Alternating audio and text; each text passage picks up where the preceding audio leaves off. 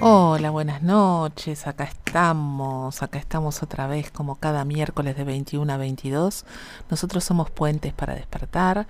Buenas noches, Gustavo. Buenas noches, Andrea. Buenas noches a todos los oyentes. Buenas noches a todos nuestros oyentes. Les recordamos nuestras vías de comunicación a través de nuestro WhatsApp al 11 5494 0028.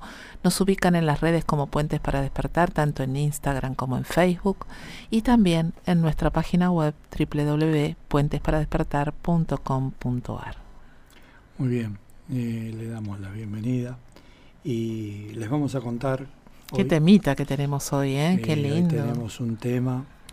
Y aparte. Infertilidad. Infertilidad que como ustedes saben, para nosotros el prefijo in, que en realidad es in significa dentro en inglés, viene a traernos todas estas estos síntomas, estas enfermedades que también vienen con el prefijo in como las incurables, que son curables desde adentro.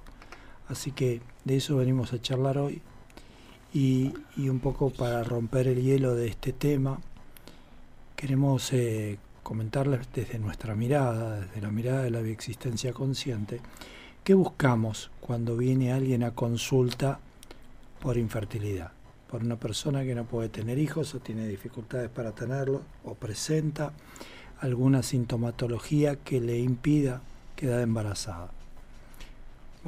Puede, puede venir el hombre también, puede venir la pareja también, preocupado por, por este tema y, es lo mismo, es exactamente lo mismo para nosotros. En principio le queremos comentar que la infertilidad eh, es una de las cuatro funciones primarias que está regida en el tallo cerebral, este, como es el respirar, tomar agua, alimentarse y procrear, ¿no? Entonces la especie no existiría si alguna de esas cuatro funciones se detiene. Claro, que nos remite a ese mamífero que somos, ¿no? A, esa información que está ahí, que nosotros creemos que somos este hombre evolucionado y que lo somos, por supuesto, pero que no dejamos de estar regidos por ese tallo cerebral que por sobre todas las cosas va a estar atento de que esas funciones, esas cuatro funciones que estás diciendo, Gustavo, no dejen de, existir. ¿sí? exactamente. Es un conflicto de los que llamamos de primera etapa. Es un conflicto de supervivencia. O sea, que si dejamos que esto fluya, no, no sobrevivimos como especie. Eh, y es un conflicto que nos viene a contar una historia transgeneracional que tiene que ver con niños muertos al nacer o cerca de la fecha de nacimiento, con madres muertas en el parto o cerca de esa situación, con padres que se van o no reconocen a sus hijos o mueren, cualquiera de estas tres cosas es la que vamos a buscar cuando viene alguien a consulta con este título que se llama infertilidad. Ahora, eh, en definitiva, la infertilidad, como suele decir Salomón Celan, eh, en su definición de inversión psíquica, es un, hecho, un, síntoma que va en contra de un mandato del tallo cerebral. Es como, vamos a poner un ejemplo un poquito más evidente, digamos, como podríamos decir la anorexia. La anorexia es una inversión psíquica porque la persona que la padece entiende que la comida es veneno y la va a matar, entonces decide no comer.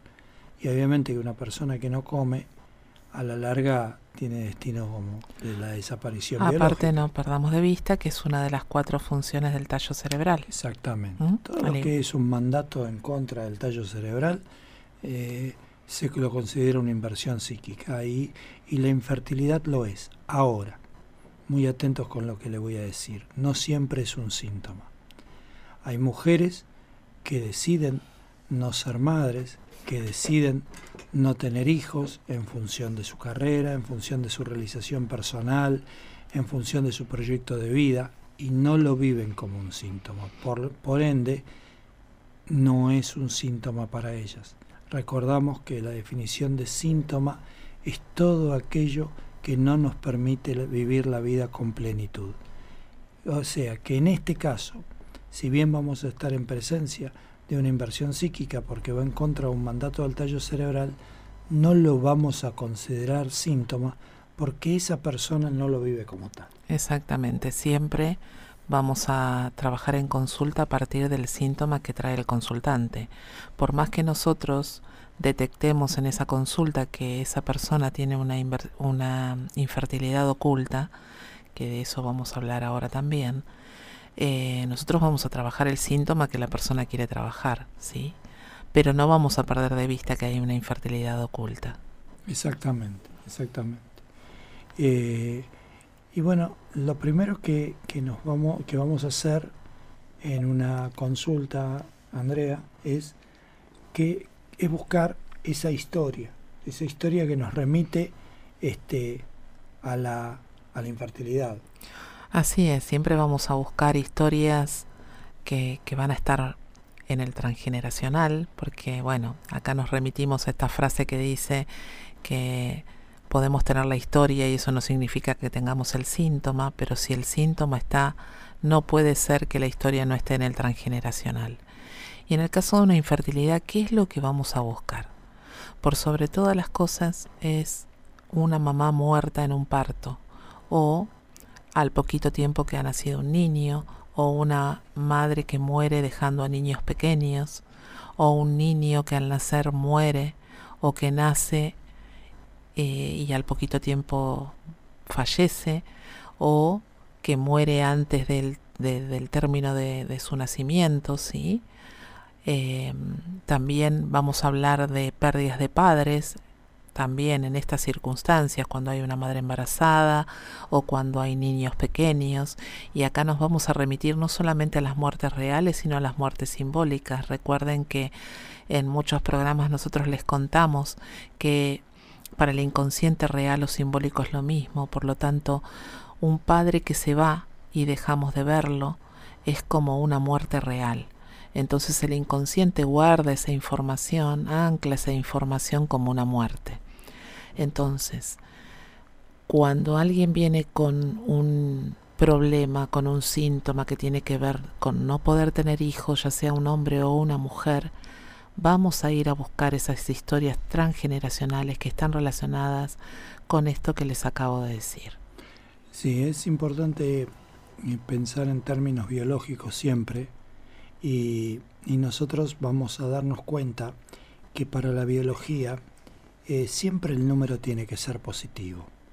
O sea, eh, para la biología no existe, bueno, nace un niño y se muere la madre, es uno que nace, uno que muere, eso está bien, no, no, eso está absolutamente fuera de la norma biológica.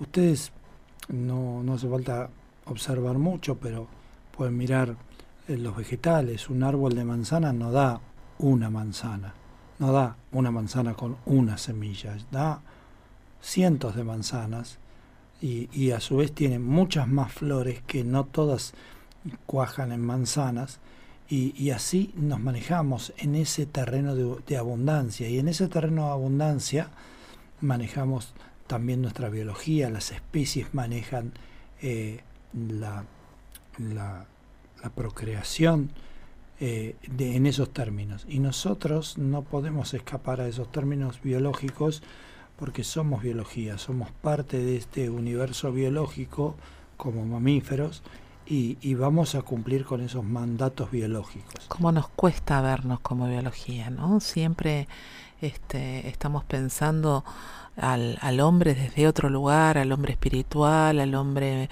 pensante, y nos olvidamos que somos eso, que somos biología, que también somos parte de esta naturaleza y que esa naturaleza también es abundante. Y como bien estás diciendo vos, Gustavo, si pensamos en esos términos, un, una planta de, de manzanas a lo largo de su vida va a dar muchas frutas. Exactamente. Por otro lado, creo que en este síntoma, más que en ninguno, nos cuesta ver en biología, porque eh, muchas parejas creen, eh, de hecho como yo tengo el síntoma, fue algo que creí durante muchísimo tiempo, no conocía este camino ni mucho menos, que uno planifica determinadas cosas. Y en realidad no está planificando nada, lo que está teniendo es activo un programa de infertilidad que hace que dilatemos en tiempo nuestras decisiones de ser padre eh, buscando no serlo biológicamente. ¿Por qué? Porque la única manera que el tallo cerebral negocia eh, con, la, con el nacimiento, con, con que la especie siga creciendo en esa rama del, del árbol, es si, si, si atrás de esa historia hay una muerte. Entonces, como siempre decimos, pensando en términos de biología, todo lo que ha significado muerte, no hay que repetirlo, y todo lo que ha significado vida, hay que repetirlo. Y en el caso de la infertilidad, para que el tallo cerebral decida y negocie que no haya descendencia, es porque antes, en, en, en las capas anteriores, hubo muerte. Es la única manera que pueda acceder hoy a evitar eh, la sucesión siempre y cuando haya habido una muerte atrás. Esto demuestra que estamos regidos por ese inconsciente biológico. ¿sí? Por eso les decía recién esto de que nosotros nos creemos esos seres pensantes, que todo lo, lo manejamos desde la mente, que todo lo podemos planificar, como decía Gustavo recién, y en realidad hay una orden desde ese inconsciente biológico que nos está impidiendo llegar a ese momento, al momento de la concepción. Por lo tanto, se van a ir presentando en nuestro universo, o en realidad desde nuestra mirada vamos a ir creando un montón de realidades con respecto a, por ejemplo, no tener pareja, que sería perfecto para no tener hijos. Cuando estamos regidos por ese programa justamente que tiene que ver con la infertilidad. Después ya veremos más adelante eh, el caso de la infertilidad de determinado número de hijos. Eh, este caso que acaba de comentar Andrea y hace minutos comentó un término que se llama infertilidad oculta. Cuando aparece lo que nosotros denominamos infertilidad oculta, cuando nos creamos situaciones que son funcionales para no tener hijos. O sea, atrás de todo ese síntoma eh, hay, hay un, una necesidad biológica de que nosotros no, no tengamos hijos porque tener hijos en el transgeneracional, en la historia del clan, significó muerte. Entonces hacemos todo lo posible por evitarlo. Es así que puede venir alguien a consulta, por ejemplo, por problemas de pareja, y eso es totalmente funcional para no tener hijos, porque qué mejor solución puede encontrar nuestra biología que creemos contextos de no tener pareja para no tener hijos. Otra solución que podemos encontrar y tenemos a la mano para no tener hijos es no tener casa. ¿Por qué? Porque bueno, hay un refrán muy viejo en el inconsciente colectivo que dice el casado casa quiere. Pero esto lo vamos a remitir más en, materia biológica. Imagínense eh, cómo haría un ave para poner sus huevos si no tuviera nido. O imagínense cómo haría un oso para poder invernar y cuidar a sus cachorros si no tuviera cueva. E, esto es tan obvio y tan simple que a veces por tan simple y por tan obvio no lo podemos ver. Si nosotros tenemos dificultades para, para tener casa, es muy probable, no necesariamente exactamente así, pero es muy probable que atrás de esa imposibilidad de tener casa lo que estemos viviendo es una, lo que estemos creando es una acción perfecta para no tener una pareja estable o no poder tener un lugar donde tener una pareja estable y en definitiva para no tener hijos. Y también podemos eh, redoblar la apuesta y hablar de economía, porque para poder formar una familia, para poder tener hijos, también necesitamos de ese dinero y que ese dinero fluya. Entonces también la economía está súper ligada a un tema de infertilidad. Sí, y, en cuanto a la economía, que es una inversión psíquica indirecta, ¿por qué decimos que la economía es una inversión psíquica indirecta? Un poco lo del árbol y la abundancia lo hemos dicho cada vez que hablamos de economía. Pero la economía nos permite comprar los alimentos. O sea, si nosotros tenemos dinero podemos comer. Si no tenemos dinero, no.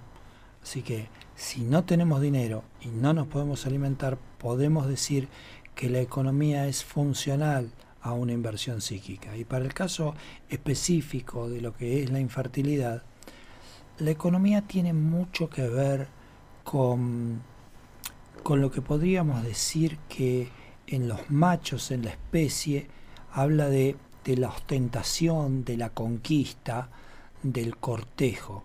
Ustedes fíjense, por ejemplo, cómo algunas especies cortejan a sus hembras. Eh, por ejemplo, el pavo real despliega la, cola.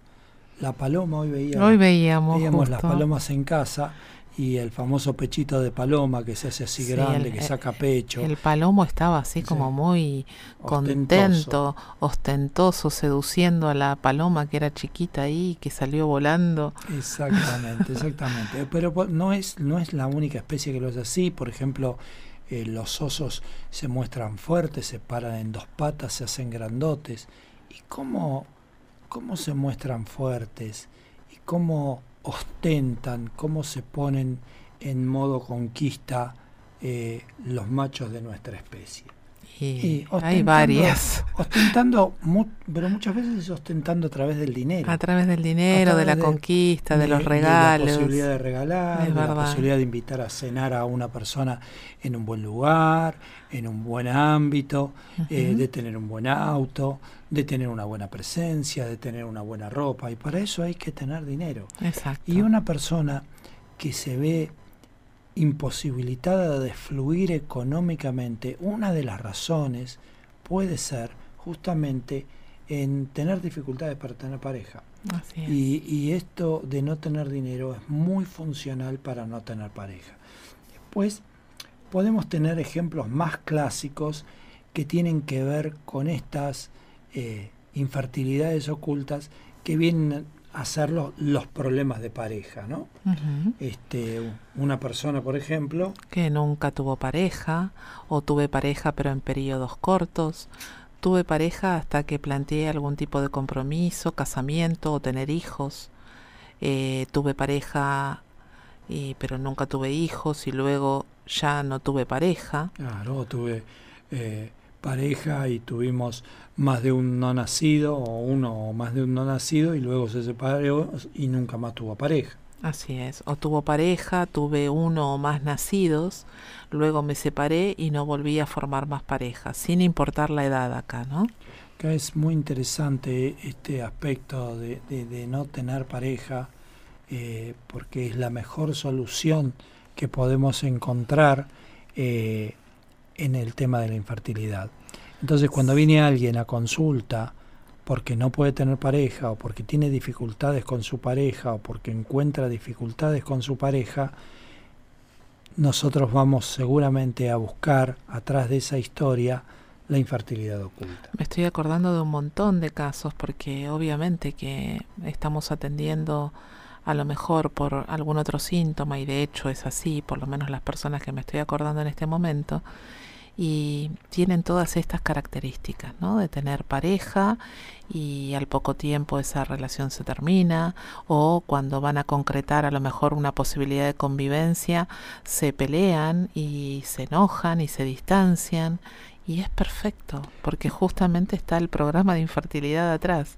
Vamos a, contar un, caso justamente de mm, que, que cercano, digamos, de una, de una persona que viene a consulta por problemas de pareja y cuando vamos a su historia, ni siquiera en este caso a su transgeneracional, a su historia contemporánea, nos encontramos de que esa persona, siendo muy pequeña, pierde a su madre.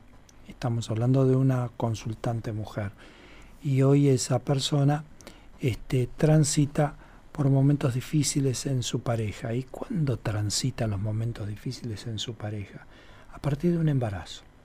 ¿Por qué a partir de un embarazo? Porque aparece una escena análoga a esa escena que vivió cuando era pequeña. Mamá queda embarazada, de mí en este caso, y en ese momento, posteriormente, años después, mamá muere. Entonces yo voy a hacer todo lo posible para no quedar embarazada porque voy a tener el recuerdo inmediato de esa niña, ese recuerdo no sanado, de que si quedo embarazada, bueno, voy a, voy a estar enfrentando mi propia muerte. Exactamente, por eso es tan importante también ir en principio a la contemporaneidad de ese consultante, ¿no? Porque seguramente es muy probable que aparezcan estas situaciones, como está diciendo Gustavo, en su línea contemporánea, pero también hay que ver cómo vivió mamá ese embarazo cuando yo estuve dentro de la panza de mamá, qué estaba pasando.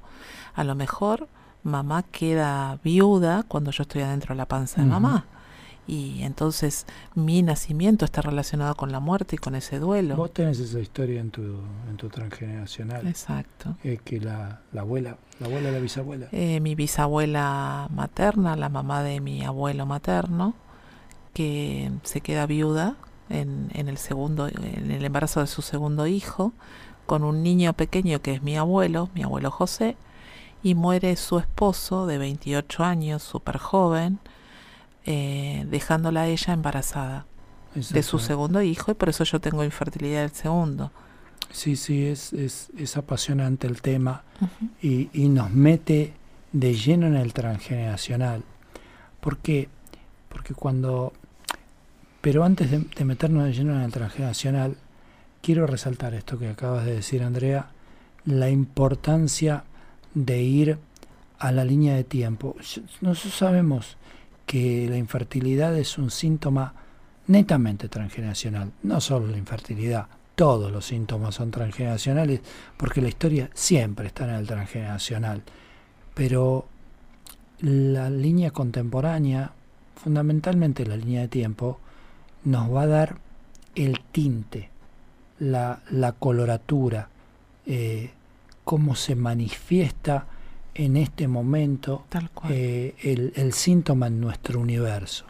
No es lo mismo, más allá de que en el fondo hay infertilidad igual, que estemos delante de una consulta con una, con una consultante que tiene un quiste en, en el útero que tiene una endometriosis. Nos cuenta historias sutilmente distintas. Diferentes. Diferentes. Entonces, vamos a saber que cualquiera de los dos de las dos eh, síntomas desemboca en no puedo tener hijos. Pero las historias que nos, cuenta, que nos cuenta cada uno de esos síntomas son sutilmente diferentes. Y es una, un camino que nos alumbra el síntoma para ir a buscar esa historia en particular.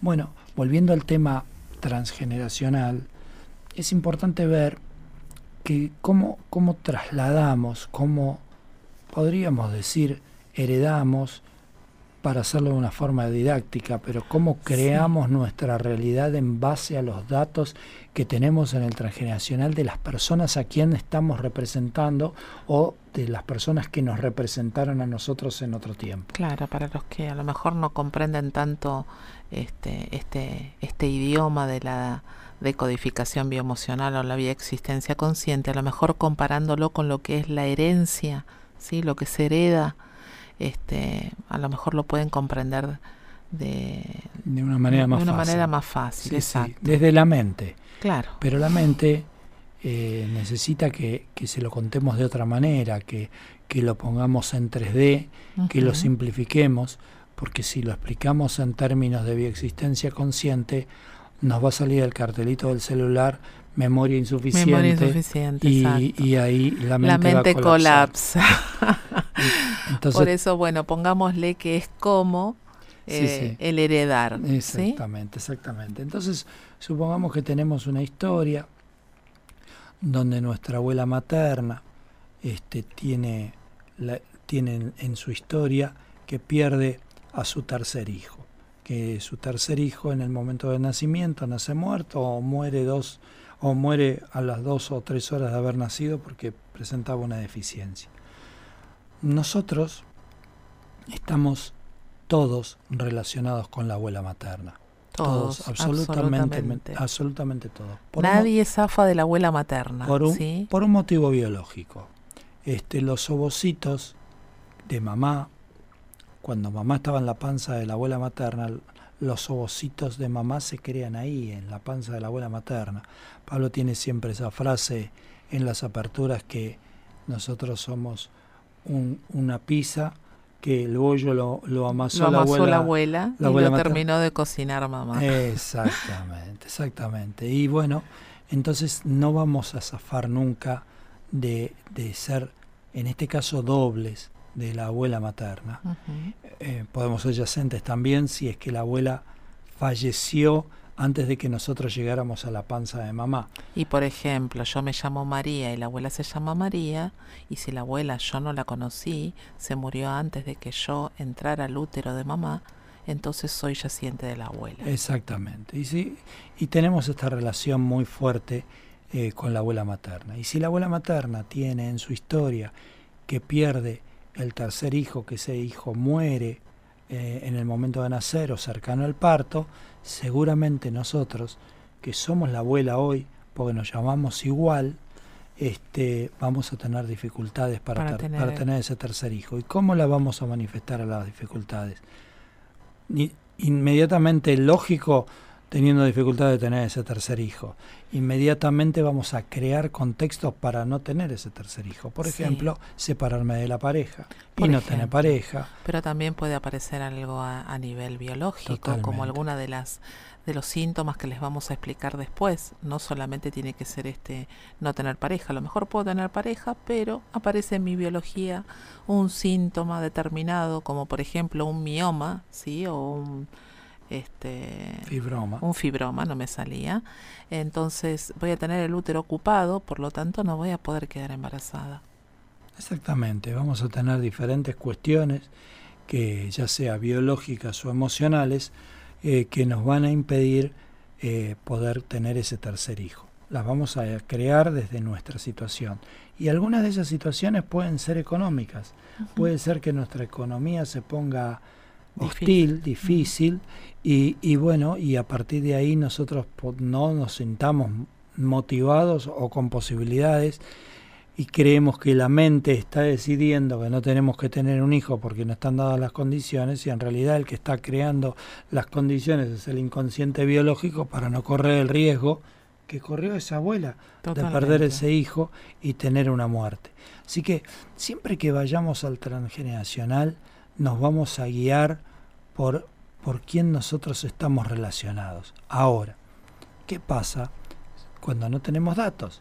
¿Qué pasa cuando una persona viene a consulta y, y no tiene datos? Muchas veces pasa que viene gente a consulta y no tiene datos de la abuela, del abuelo y mucho menos para arriba.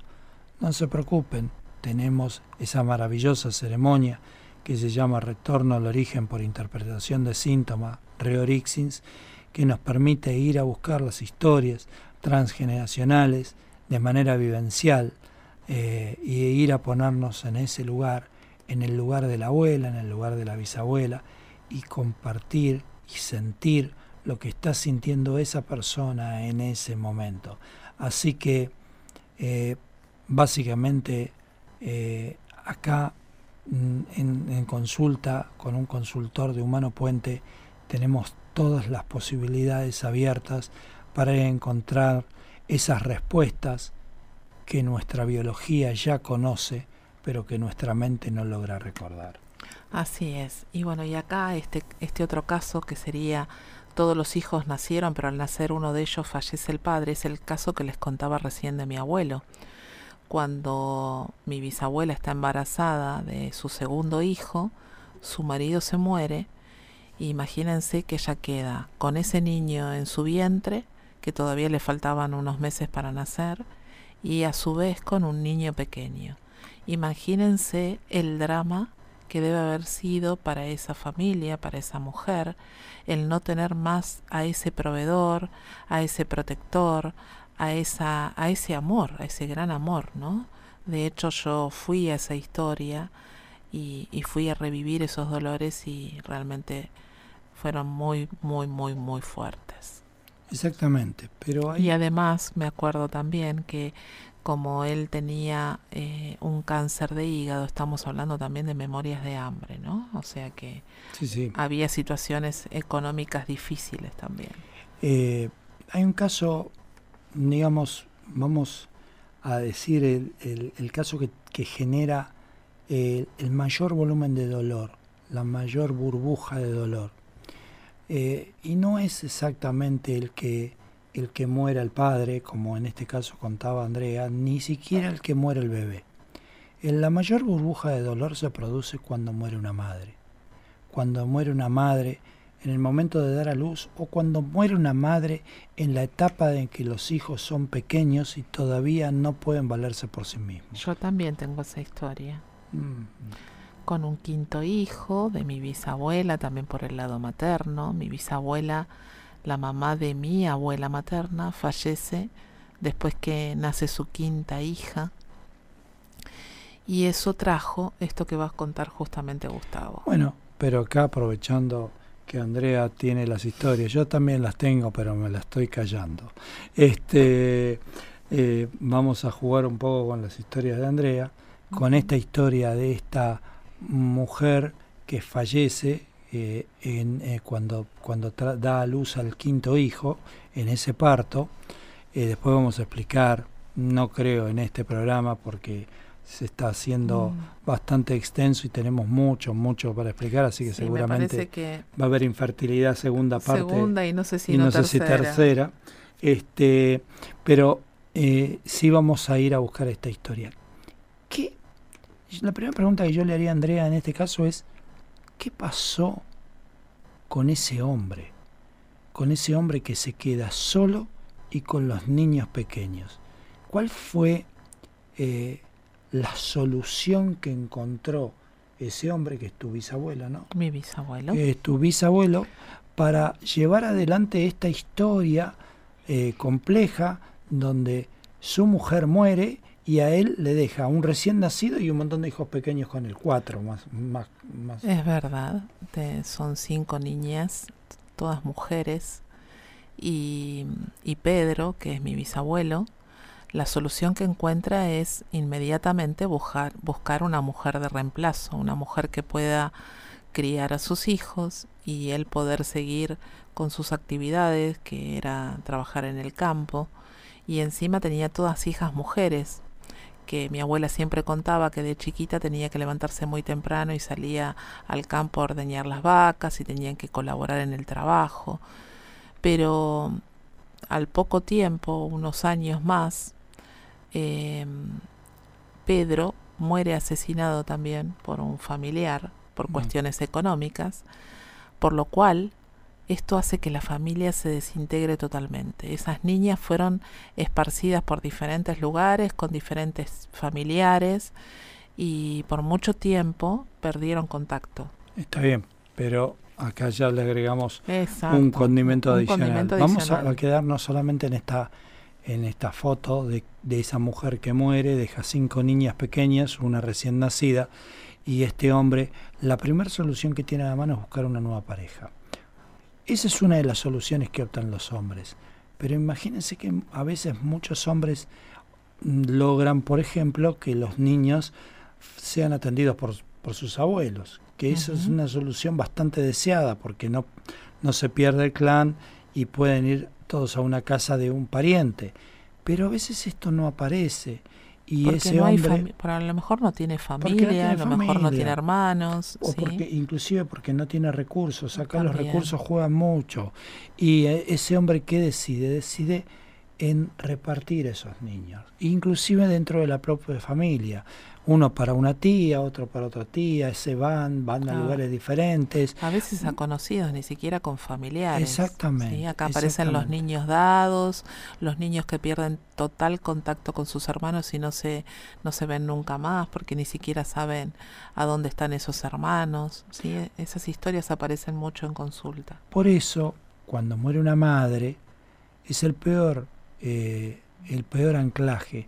¿Por qué? Porque no solamente se muere la familia, se muere la descendencia, esa familia, ese clan, sino que el clan corre altísimo riesgo de desintegrarse. Entonces, ese es el peor de los anclajes. Una madre que tiene hijos pequeños y que muere en, en esa etapa donde los hijos no pueden valerse por sí mismos. ¿Qué pasa con, con el tema numérico que, que Pablo hace un, en el libro de infertilidad de Pablo, que se lo recomendamos por enésima vez, Pablo hace muchos análisis interesantes en este juego y uno de los análisis interesantes que hace es el análisis numérico de todo esto. Esto que explicaba yo hace un ratito, que para la biología el empate no es admisible. Totalmente. Si, si nacen dos personas y muere una, es uno que vive y uno, que, muere. Entonces, el empate no es admisible. Entonces, para la biología trata por todos los medios de evitarlo. Ninguna especie puede sobrevivir si mantiene en, el, tiempo eh, un equilibrio entre los vivos y los muertos. Al contrario, la especie tiene que ser abundante, tiene que haber siempre un número positivo para que eso se repita. Y tengan en cuenta mucho esto que les acabo de decir, porque si nacen cuatro y muere uno, quizás esa muerte sea necesaria para que la biología repita ese número positivo. Entonces esa muerte va a aparecer nuevamente en el clan como algo necesario para que el clan prolifere, porque el número es positivo. Así como les hablo de los negativos, les hablo de los positivos. En orden de importancia, eh, podemos hablar eh, de que, por ejemplo, una persona una, después de que una madre muera, en orden de importancia, aparece que el padre muera. que, esto que contaba Andrea también su historia de otro bisabuelo. ¿Qué pasa cuando ese hombre muere y la que se queda sola es la mujer con los hijos? Si bien la madre naturalmente está más preparada para criar a los hijos pequeños por un motivo biológico, el clan se encuentra sin ese proveedor, sin ese cazador, sin esa persona que viene a traerle los alimentos. Y ahí también corre un riesgo importante de desaparecer. No de desaparecer como clan en este caso, pero sí de desaparecer biológicamente por falta de sustento. Y eso está guardado en la memoria transgeneracional de especies que nosotros tenemos en las memorias del inconsciente colectivo, porque todos tenemos el recuerdo de que el macho de la manada cuando se muere, los cachorros quedan desvalidos y la hembra a veces en algunas especies muy marcadamente no sabe cómo conseguir la comida. Así es, sobre todo por esto, ¿no? Que tenemos justamente tan anclado en nuestro inconsciente colectivo que el macho es el proveedor. Si bien hoy en esta sociedad moderna que tenemos las mujeres hemos salido a, ganarnos también el, sustento y hoy encontramos un montón de familias este, con este, este formato, ¿no? donde es la mujer a lo mejor la que está proveyendo de los alimentos en la casa, no deja de estar esa información en nuestro inconsciente colectivo. Sí, eso es importante de, sacarlo a la luz porque... Sí, vamos a traer otros conflictos seguramente con el... Con no, no, está bien, pero, pero, pero vamos a tener una lectura biológica de todo esto en el sentido de que en nuestro tallo cerebral hay guardados datos de los 3 millones de años de evolución de las especies. Y, y, este, este movimiento femenino que, eh, que, que se está dando en el último tiempo es un movimiento que tiene alrededor de 100 años, si lo queremos llamar en años, y 100 años en 3 millones de años de evolución no, no existe como, como raigambre en el inconsciente colectivo. O sea, acá tenemos memorias muy arcaicas, muy viejas, como para, para pensar que lo que ha pasado en el último tiempo pueda influir en un cambio en el inconsciente colectivo. Así es, es muy poco tiempo. Por eso seguimos de alguna manera funcionando con esa información que está guardada en nuestro inconsciente que tiene que ver con el macho que es el proveedor, ¿sí?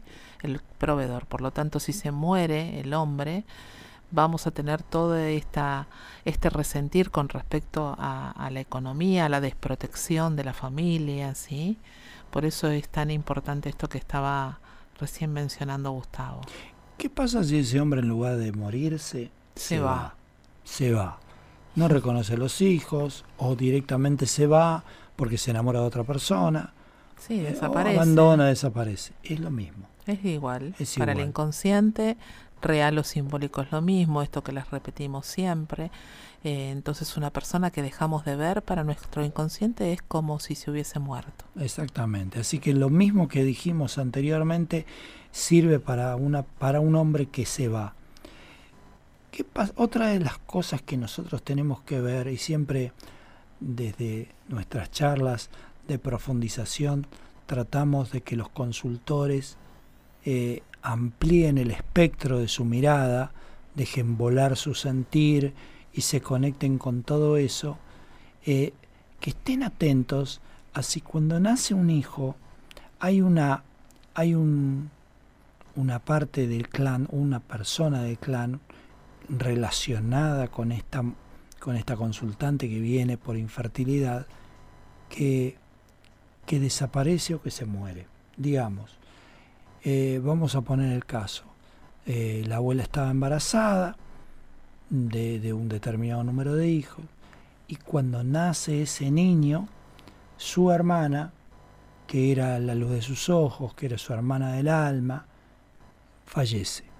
Bueno, estemos atentos a escenas como estas, porque ese, ese nacimiento trae la muerte de una persona para la madre muy, clave en el clan, muy importante en el clan. Y eso puede ser un anclaje de infertilidad. Sí, sobre todo tengamos en cuenta el duelo, ¿no? El duelo que aparece en ese momento, en ese momento en que la madre está embarazada.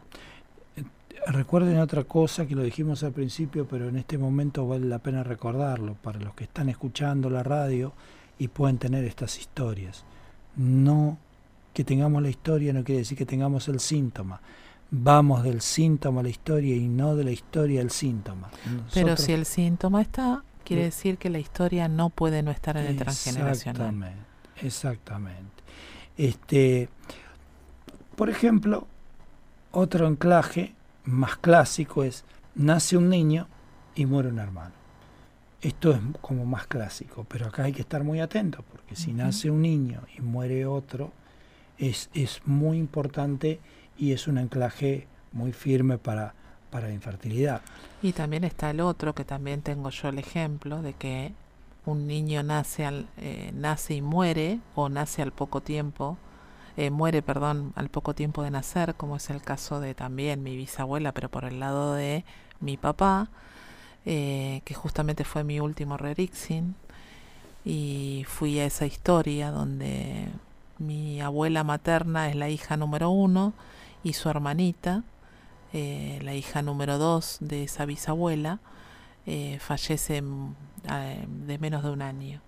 Así que esa historia también es muy fuerte y otra vez estamos hablando de un segundo hijo. Exactamente. Así que tengo el anclaje por todos lados para los que entienden. Y, y la historia muy trabajada. Sí. Por lo menos muy en conciencia. Muy, muy eh, trabajada. Y, el, y el último punto, quizás el, el máximo, el máximo de todos, más que el, esa, esa madre que muere, es si la madre muere y muere el niño también si la madre muere en, el parto y ese niño también nace muerto. Bueno, ahí estamos en el máximo volumen del síntoma, en la, en la máxima expresión de ese síntoma que, que viene a ser la infertilidad. Y aparte, porque hay dos muertes y o sea, súper negativo para la biología, ¿no? No nos olvidemos del tema numérico, ¿sí? De esto que venimos hablando y de que la cuenta da súper negativa en este caso. Recuerden, recuerden eh, siempre eh, el, el, tema de que una persona puede venir a consulta eh, y no por el tema de infertilidad, sino con el, por un tema como no, no puedo tener pareja, básicamente, o no, o no puedo tener casa, o no puedo tener dinero. Y atrás de ese síntoma pueden aparecer todo este abanico de historias, todas estas historias que nos vienen a contar eh, justamente eh, este, este soporte que le dan a esta creación que nosotros estamos haciendo en, en esta contemporaneidad, en este presente, para avalar justamente la imposibilidad de, de tener un hijo. Muy bien, y ahora vamos a contarles un poquito de las actividades para quienes tengan ganas de empezar este camino o quieran profundizar en, el conocimiento de qué es la bioexistencia consciente. Les vamos a contar cuáles son las próximas charlas introductorias que están este, publicadas en la página de humanopuente.com.ar y también vamos a hacer este, un lindo homenaje a todos, homenaje, o por lo menos nombrarlos a todos aquellos que nos están saludando y nos están dejando un montón de mensajitos. Sí, sí, totalmente. Y básicamente le queremos comentar, como siempre hacemos, que estas charlas introductorias eh, son tanto para las personas que quieren saber de qué se trata, pero también son tanto para las personas que quieren iniciar el camino porque les permiten hacer la segunda etapa con un 50% de descuento. Así es, así es. Y en esta página también de Humano Puente pueden encontrar un consultor para aquellos que quieran trabajar este síntoma del cual estamos hablando hoy o cualquier síntoma que tengan en su universo que no les permite tener una vida plena. En esta página de Humano Puente también hay una solapita que dice consultores y ahí pueden buscar el consultor con el que ustedes resuenen. Que puede estar en cualquier parte del mundo porque en este universo online podemos trabajar con cualquier consultor que esté en cualquier parte de la Tierra. Creo que hemos desmitificado ¿no? ese tema de, del online y que a veces había prejuicios por porque a lo mejor no se podían conectar o había algún tipo de, de dificultad y les podemos asegurar que es un mundo maravilloso. Así es. Bueno, y vamos a empezar con el sábado 10 de octubre, eh, con la charla de Susana Alonso. Exactamente, el 10 de octubre también está la charla de Mónica Bernardo. El 10 de octubre también, Marina Siragusa. Y el 10 de octubre mi compañera de vida, eh, Andrea, acá a mi lado, eh, a mi lado en la radio y a mi lado en mi vida, va a dar la charla introductoria Camino Humano Sí, ahí estaremos juntos este, ofreciendo ese encuentro maravilloso. El 12 de octubre, Adrián Leiva. El 14 de octubre, Karina Sánchez. El 16 de octubre, Vanina Cosentino. El 16 de octubre también, Daniela Prieto. Y el 16 de octubre también, Cristina Magro. El 17 de octubre, quien les habla, Gustavo ah. Aguirre, va a estar dando la charla introductoria. Ahí también. estaré acompañando yo en ese caso. Y el 22 de octubre, Doriana Minichelli. El 24 de octubre, Florencia Ceruti. Y el 1 de noviembre, Karina Siragusa. El 2 de noviembre, Tomás Videla va a estar dando la charla introductoria. Y el 7 de noviembre, Anabela Polenta. Y cerramos el 14 de noviembre con Laurita Gentile, que va dando su charla introductoria desde la ciudad de San Juan. Así es. Y para los que ya son consultores, saben que también tienen la posibilidad de ir a los encuentros de profundización, que nosotros tuvimos uno la semana pasada y la verdad que es un honor inmenso y una de esas participantes y consultoras hermosas que estuvo en ese encuentro nos está dejando mensajes. Eh, gracias Eugenia, gracias Jorge, Marcela Perrone, Magali González, María Fernanda Carro, Juan Manuel Coronel, Candelaria Brum. Soledad Foxman, Alma Delia desde México y también Anita Rodríguez. Y por otro lado, desde la radio, que siempre nos están siguiendo y mandando mensajitos, gracias a Alicia Yúñez, Beatriz Luques, Oscar Pedro Juliano, Isabel Ortiz.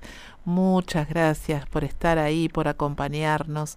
Es un honor para nosotros este, recibir estos mensajes hermosos y de tanto reconocimiento, ¿no? Justamente para nuestro programa.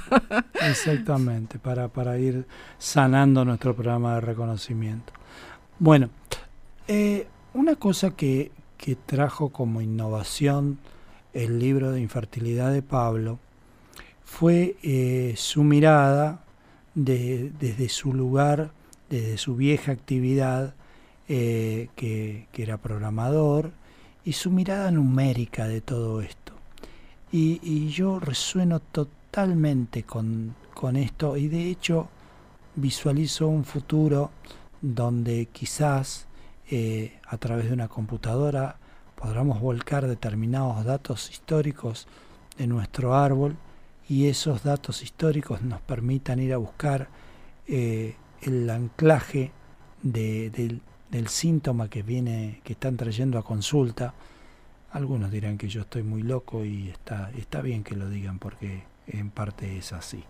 Eh, y resulta que Pablo eh, en uno de los capítulos de ese maravilloso libro de infertilidad, habla de, de, los puntajes, de la categorización de los dramas, ¿no? Mm. De cuál es el drama mayor para, para una familia, para una pérdida. Como un ranking. Como un ranking, sí, como un ranking que está primero, que está después, que puede influir más en un síntoma o que puede definir más eh, eh, la aparición de ese síntoma. Digamos que viene una persona a consulta y tiene un montón de anclajes aparentes. ¿Qué es lo primero que vamos a ir a buscar? Primero vamos a ir a buscar a esas personas que están relacionadas con, con el consultante. Eso fundamental. A sus dobles, a sus yacentes. Que ya lo hemos explicado en algún programa y en algún programa retomaremos otra vez con eso. Pero bueno, esto que les veníamos comentando recién, ¿no? De todo lo que les venimos explicando y ahora vamos a hacer una síntesis de ese ranking, ¿no? Y, también que nos va a dar la dimensión del sol emocional, mm. de esa emoción eh, enquistada, ese recuerdo eh, doloroso no sanado, pero ¿cuál? El, el, más fuerte. Vamos a ir en búsqueda siempre del más fuerte. Y el más fuerte, el, el más, el más alto, como les dijimos recién, es una madre que muere con hijos pequeños. Obviamente que ese es el, el, que, el que tiene mayor, mayor eh, preponderancia, mayor influencia en todo esto. En segundo lugar, podemos eh, ubicar al, al, padre, al padre joven que muere con hijos, pequeños. En, eh, tercer lugar, un niño pequeño o un adolescente. Por eso decíamos recién, hace un ratito, que si muere una madre y muere un hijo al nacer, tenemos dos de esos globos emocionales en una sola historia en un solo momento. Sí, yo tengo los tres primeros, mira. Ah, La madre que muere con hijos pequeños, un padre joven con hijos pequeños y un niño pequeño o un adolescente que es el, grado 3. Y quizás tengas una adulta joven sin hijos o un, padre, o una, madre, con, hijos, adolescentes que este, también están falleciendo, ¿no? Mm, bueno, y, también... Un niño al nacer. Es, siguiendo el orden de importancia, un niño al nacer, luego... Un no nacido en estado avanzado, o un hombre o una mujer joven con hijos y nietos. Cuando decimos o, decimos que son equivalentes una situación de un no nacido en estado avanzado o la muerte de, un hombre o una mujer joven con hijos y nietos.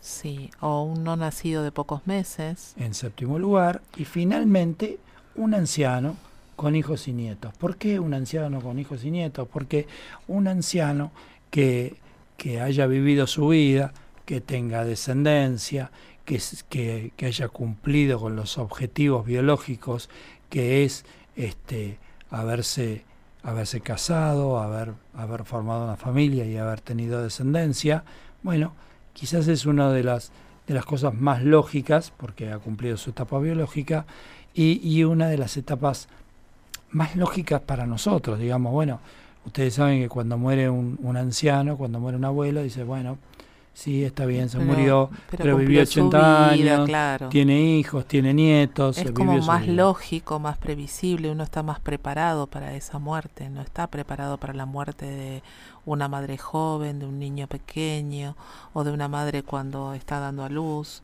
No estamos preparados para eso y mucho menos para justamente perder a, a un hijo pequeño, un adolescente. Es un... Justo me estaba acordando de de la serie que estamos mirando, ¿no? que justo ayer estaban haciendo el entierro de, de un hijo adolescente. Es muy fuerte, es muy fuerte ese dolor para poder trascenderlo. Sí, pero es muy interesante la mirada que, que Pablo le da en su libro, mm. que para nosotros, ante la imagen, la muerte de un bebé es una, es una situación muy, muy fuerte, muy poderosa, eh, pero para un padre, que le dan la posibilidad eh, o le dice el médico en un momento dado del embarazo, como le pasó a mi papá, eh, la situación es jodida, viene complicada, usted tiene que elegir entre si se muere su esposa o se muere su bebé.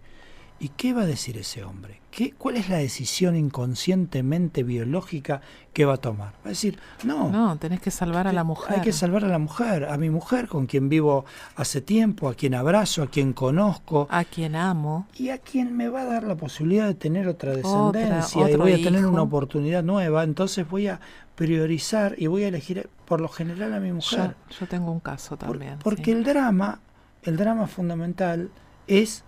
Eh, que se te muera un padre o una madre, más que nada, como dijimos antes, una madre, mucho más que un bebé.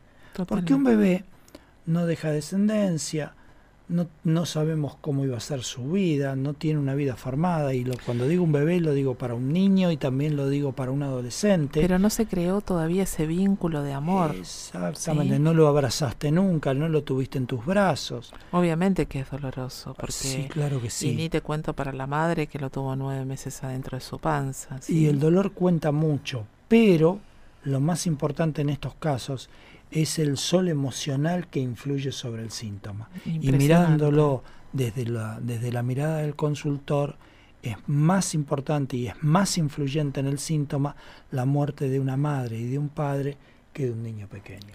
Así es. Bueno, qué, qué tema más lindo, más interesante, cómo nos gusta hablar de esto. Será porque los dos tenemos este programa. Sin dudas, para algo también estamos juntos, así que bueno, y trabajando mucho sobre eso en nosotros. Y nada, agradecerles por acompañarnos cada semana. Se nos terminó el programa Super Volando. Por supuesto que vamos a seguir. Infertilidad sigue la semana que viene, sin dudas. Vamos a seguir profundizando en este tema. Agradecerles a todos por acompañarnos cada semana. Gracias, Cari, en los controles.